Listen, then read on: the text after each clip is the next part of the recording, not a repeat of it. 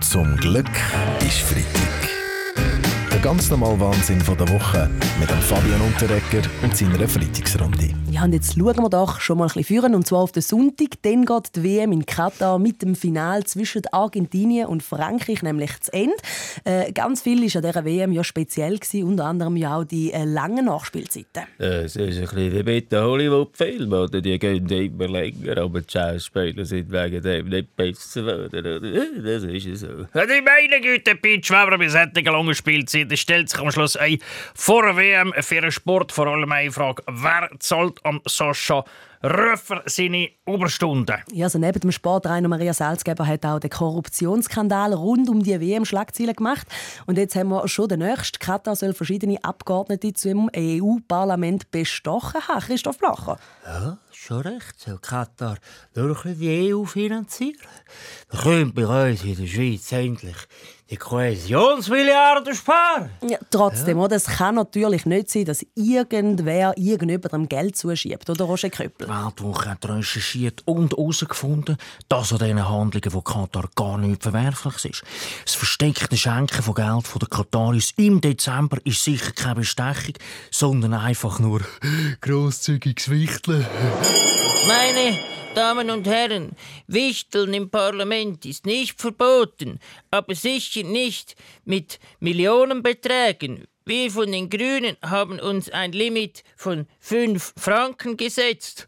Also wenn ich mir Geschenke vom Glättchen anschaue, glaube ich, ihr, die Grünen machen Schrottwichteln. Aber jetzt sollte ich schon noch mal gerne zurück äh, zu dem Bestechungsfall. Das hat definitiv nichts mit Wichteln zu tun. Offenbar sind gerade säckweise Bargeld verteilt worden. So etwas ist äh, doch wirklich ein Skandal, Herr Berse. Ja gut, das ist äh, natürlich sehr schlecht. So geht überhaupt nicht. Spätestens seit der Pandemie sollten allen klar sein, Bargeld ist sehr unhygienisch. Zum Glück ist Freitag. Der ganz normale Wahnsinn von der Woche mit dem Fabian Unterrecker und seiner Freitagsrunde. Kurz durcherzählen, alle sind da den Starter Der Uli Maurer hm, ist in den letzten Zügen von seiner Amtszeit auf die Frage, was er hätte können besser machen können, ist seine Antwort gewesen, nichts. Es ist gelaufen, wie es gelaufen ist. Man kann viel lernen von Uli Maurer. Nicht nur alles beurteilen, sondern einfach das Wirken vom Universum annehmen und unbeschwert in den Tag hineinleben. Genauso macht es nämlich auch der Biber.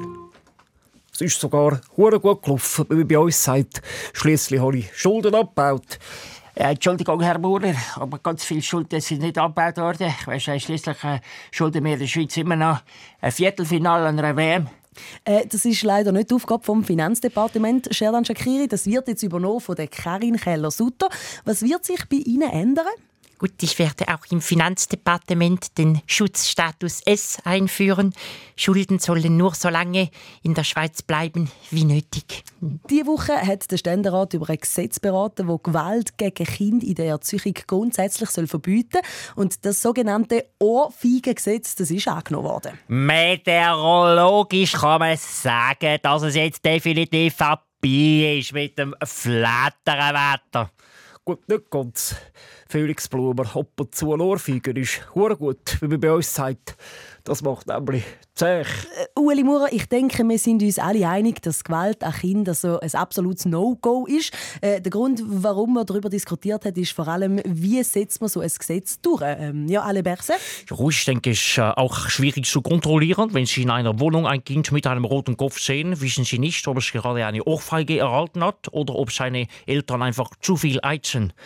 Auf jeden Fall ist jetzt ein Ohrfeiger ein Tatbestand mit Rechtsvolk und darum wird ich in Zukunft vor Gericht auch Kind vertreten. Ich würde Ihnen äh, nicht nachtreten, Valentin Landmann, aber ich weiß nicht, ob Sie wirklich geeignet wären als Kinderanwalt. Ich kann in jedem Fall den Schutz der Kind garantieren. Falls wir vor Gericht nicht würden gewinnen bekommen meine Kindermandate dafür Personenschutz von meinen Freunden den Hells Angels. Zum Glück ist Freitag mit dem Fabian Unterreger. Alle Folgen auch online als Podcast auf srf.ch-audio.